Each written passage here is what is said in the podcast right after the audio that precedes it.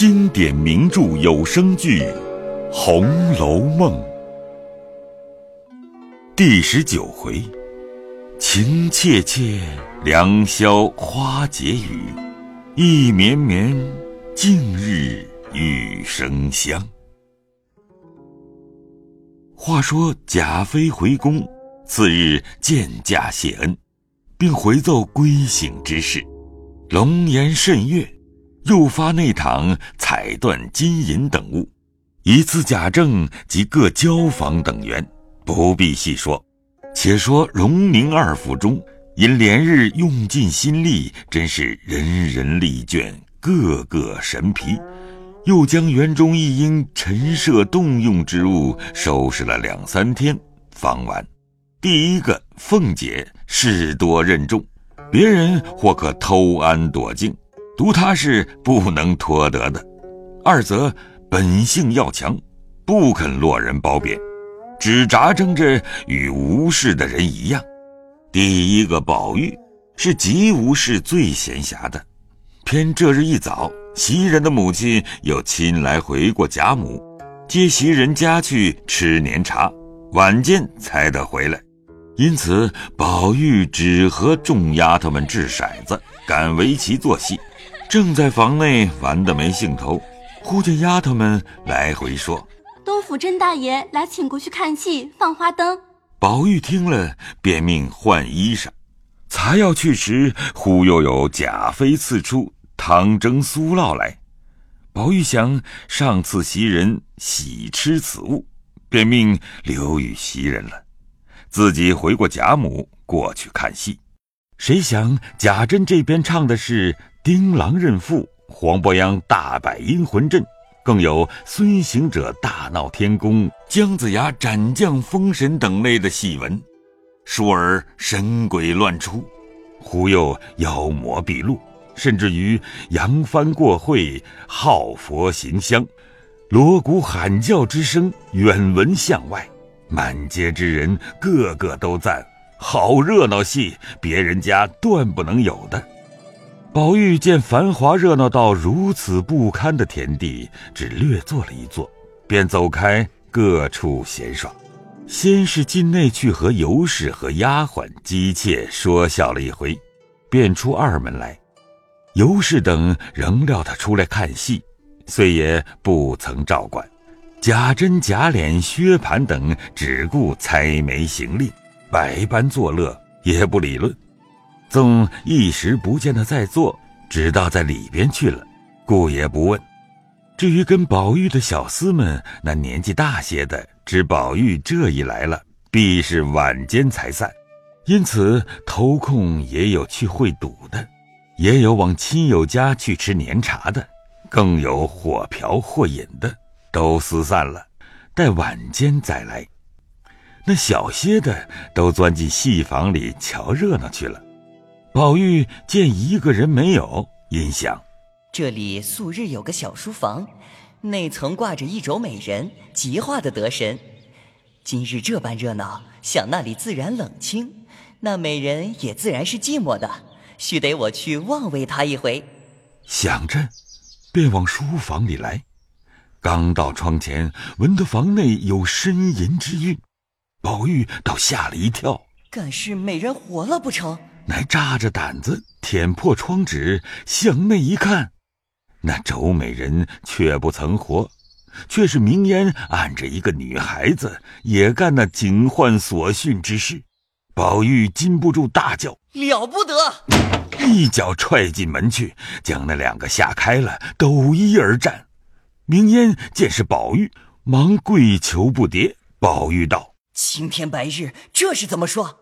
甄大爷知道你是死是活，一面看那丫头，虽不标致，倒还白净，些微亦有动人处，羞得脸红耳赤，低首无言。宝玉跺脚道：“还不快跑！”一语提醒了那丫头，飞也是去了。宝玉又赶出去叫道：“你别怕，我是不告诉人的。”祖宗，这是分明告诉人了。那丫头十几岁了？大不过十六七岁了。连她的岁数也不问问，别的自然越发不知了。可见她白认得你了，可怜可怜。名字叫什么？哈哈，若说出名字来话长，竟是写不出来的。据他说，他母亲养他的时节做了一个梦，梦见得了一匹锦，上面是五色富贵不断头万字的花样，所以他的名字叫做万儿。真也新奇，想必他将来有些造化。说着，沉思一会儿，明烟因问：“二爷为何不看这样的好戏？看了半日怪烦的，出来逛逛就遇见你们了。这会子做什么呢？这会子没人知道，我悄悄的引二爷往城外逛逛去，一会子再往这里来，他们就不知道了。不好，仔细花子拐了去，或是他们知道了又闹大了。不如往熟近些的地方去，还可就来。熟近地方，谁家可去？这却难了。依我的主意，咱们竟找你花大姐姐去，瞧她在家做什么呢？好，好，倒忘了她家。若他们知道了，说我引着二爷胡走，要打我呢。有我呢。明言听说，拉了马，二人从后门就走了。幸而袭人家不远。不过一半里路程，转眼已到门前。明烟先进去，叫袭人之兄花自芳。彼时袭人之母接了袭人与几个外甥女儿、几个侄女来家，正吃果茶，听见外面有人叫花大哥。花自芳忙出去看时，见是他主仆两个，吓得惊疑不止，连忙抱下宝玉来，在院内嚷道：“宝二爷来了。”别人听见还可，袭人听了也不知为何，忙跑出来迎着宝玉，一把拉着问：“你怎么来了？”“ 我怪闷的，来瞧瞧你做什么呢？”“你也忒胡闹了，可做什么来呢？还有谁跟来？”“别人都不知，就只我们两个。”“这还了得！倘或碰见了人，或是遇见了老爷，街上人挤车碰，马叫纷纷的。”若有个闪失，也是玩的的。你们的胆子比狗还大，都是明言挑唆的。回去我定告诉嬷嬷们打你。二爷骂着打着叫我引了来，这会子推到我身上。我说别来吧，不然我们还去吧。花子方忙劝罢了，已是来了，也不用多说了。只是茅檐草舍又窄又脏，也怎么做呢？袭人之母也早迎了出来，袭人拉了宝玉进去。宝玉见房中三五个女孩，见他进来都低了头，羞惭惭的。花子芳母子两个百般怕宝玉冷，又让他上炕，又忙另摆果桌，又忙倒好茶。袭人笑道：“你们不用白忙，我自然知道。果子也不用摆，也不敢乱给东西吃。”一面说，一面将自己的坐褥拿了，铺在一个屋子上。宝玉坐了，用自己的脚炉垫了脚，向荷包内取出两个梅花香饼来，又将自己的手炉掀开焚上，仍盖好，放于宝玉怀内，然后将自己的茶杯斟了茶送与宝玉。彼时他母兄已是忙令齐齐整整摆上一桌子果品来。袭人见总无可吃之物，阴笑道：“ 既来了，没有空去之理，好歹尝一点儿，也是来我家一趟。”说着，便拈了几个松子瓤，吹去细皮，用手帕托着送与宝玉。宝玉看见袭人两眼微红，粉光荣华，因悄问袭人：“好好的哭什么？”“ 何尝哭，才迷了眼柔的。”因此便遮掩过了。当下宝玉穿着大红金蟒狐叶箭袖，外罩石青貂裘排穗褂。袭人道：“你特为往这里来，又换新服，他们就不问你往哪去的。”甄大哥请过去看戏换的，坐一坐就回去吧。这个地方不是你来的，你就家去才好呢。我还替你留着好东西呢。悄悄的，叫他们听着什么意思？一面又伸手从宝玉项上将通灵玉摘了下来，向他姊妹们笑道：“你们见识见识，时常说起来都当稀罕，恨不能一见。今儿可尽力瞧了，再瞧什么稀罕物，也不过是这么个东西。说毕，递与他们传看了一遍，仍与宝玉挂好，又命他哥哥去或雇一乘小轿，或雇一辆小车送宝玉回去。花子方道：“由我送去，骑马也不妨了。”不为不妨，为的是碰见人。花子方忙去雇了一顶小轿来，众人也不敢相留，只得送宝玉出去。袭人又抓果子与明烟，又把些钱与他买花炮放，叫他不可告诉人，连你也有不是。一直送宝玉至门前，看着上轿，放下轿帘。花明二人牵马跟随，来至宁府街。明烟命助轿，向花子方道：“须等我同二爷还到东府里混一混，才好过去的，不然人家就疑惑了。”花子方听说有理，忙将宝玉抱出轿来，送上马去。宝玉笑说：“倒难为你了。”于是仍进后门来，俱不在话下。却说宝玉自出了门，他房中这些丫鬟们都越性自意的玩笑。也有赶围棋的，也有掷骰抹牌的，刻了一地瓜子皮。偏奶母李嬷嬷拄拐进来请安，瞧瞧宝玉，见宝玉不在家，丫头们只顾玩闹，十分看不过，阴叹道：“哎呀，自从我出去了，不大进来，你们越发没个样儿了。别的妈妈们越不敢说你们了。”那宝玉是个丈八的灯台，照见人家，照不见自家的，只知嫌人家脏。这是他的屋子，由着你们糟蹋，越不成体统了。这些丫头们明知宝玉不讲究这些，二则李嬷嬷已是告老解释出去的了，如今管他们不着，因此只顾玩，并不理他。那李嬷嬷还只管问。宝玉如今一顿吃多少饭，什么时辰睡觉等语，丫头们总胡乱答应。有的说：“好一个讨厌的老货！”什么呀？什么呀？李嬷嬷又问道：“这盖碗里是酥酪，怎不送与我去？我就吃了吧。”说毕，拿匙就吃。一个丫头道：“快别动，那是说了给袭人留着的，回来又惹气了。你老人家自己承认。”别带累我们受气。李嬷嬷听了，又气又愧，便说道：“我不信他这样坏了。别说我吃了一碗牛奶，就是再比这个值钱的，也是应该的。难道带袭人比我还重？难道他不想想怎么长大了？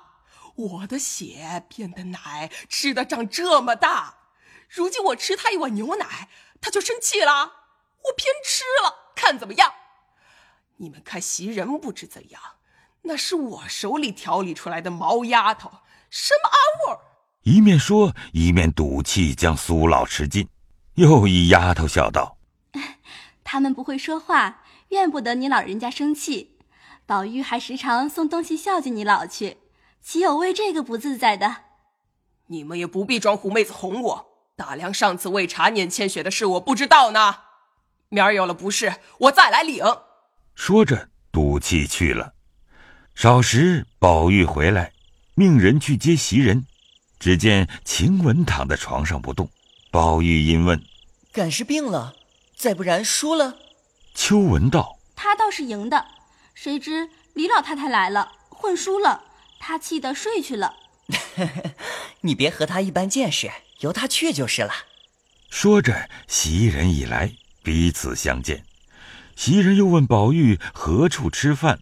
多早晚回来，又带母妹问诸同伴姊妹好，一时换衣卸妆。宝玉命取酥酪来，丫鬟们回说：“李奶奶吃了。”宝玉才要说话，袭人便忙笑道：“原来是留的这个，多谢费心。前儿我吃的时候好吃，吃过了好肚子疼，足得吐了才好。他吃了倒好，搁在这里倒白糟蹋了。”我只想风干栗子吃，你替我剥栗子，我去铺床。宝玉听了，信以为真，方把酥酪丢开，取栗子来，自向灯前捡剥，一面见众人不在房中，乃笑问袭人道：“今儿那个穿红的是你什么人？”那是我两姨妹子。宝玉听了，赞叹了两声。袭人道：“叹什么？我知道你心里的缘故，想是说她哪里配红的？不是，不是，那样的不配穿红的，谁还敢穿？我因为见她实在好的很，怎么也得她在咱们家就好了。我一个人是奴才命罢了，难道连我的亲戚都是奴才命不成？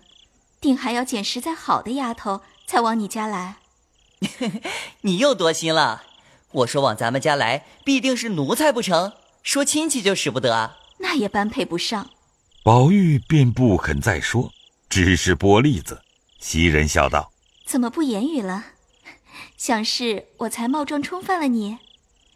明儿赌气，花几两银子买他们进来就是了。”你说的话怎么叫我答言呢？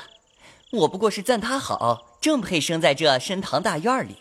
没得我们这种浊物倒生在这里，他虽没这造化，倒也是娇生惯养的呢。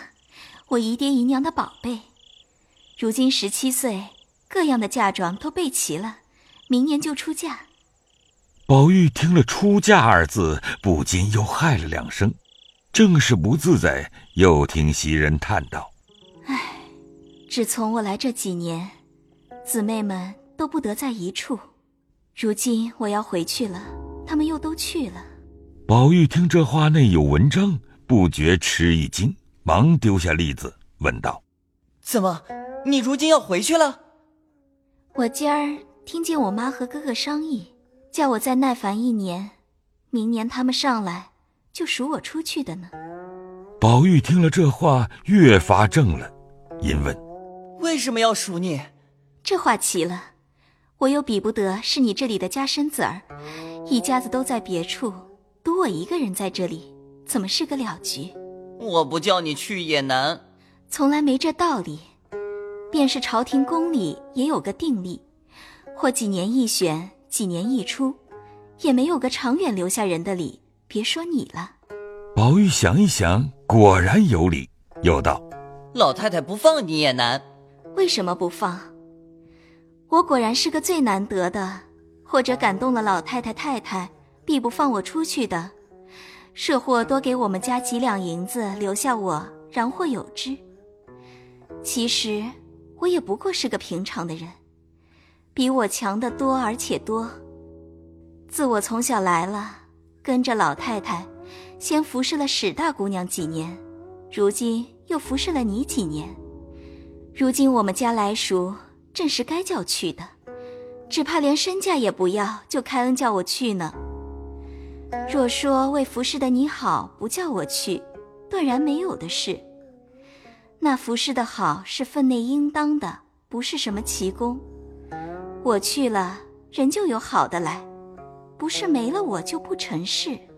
宝玉听了这些话，竟是有趣的理，无留的理，心内越发急了。因又道：“虽然如此说，我只一心留下你，不怕老太太不和你母亲说，多多给你母亲些银子，她也不好意思接你了。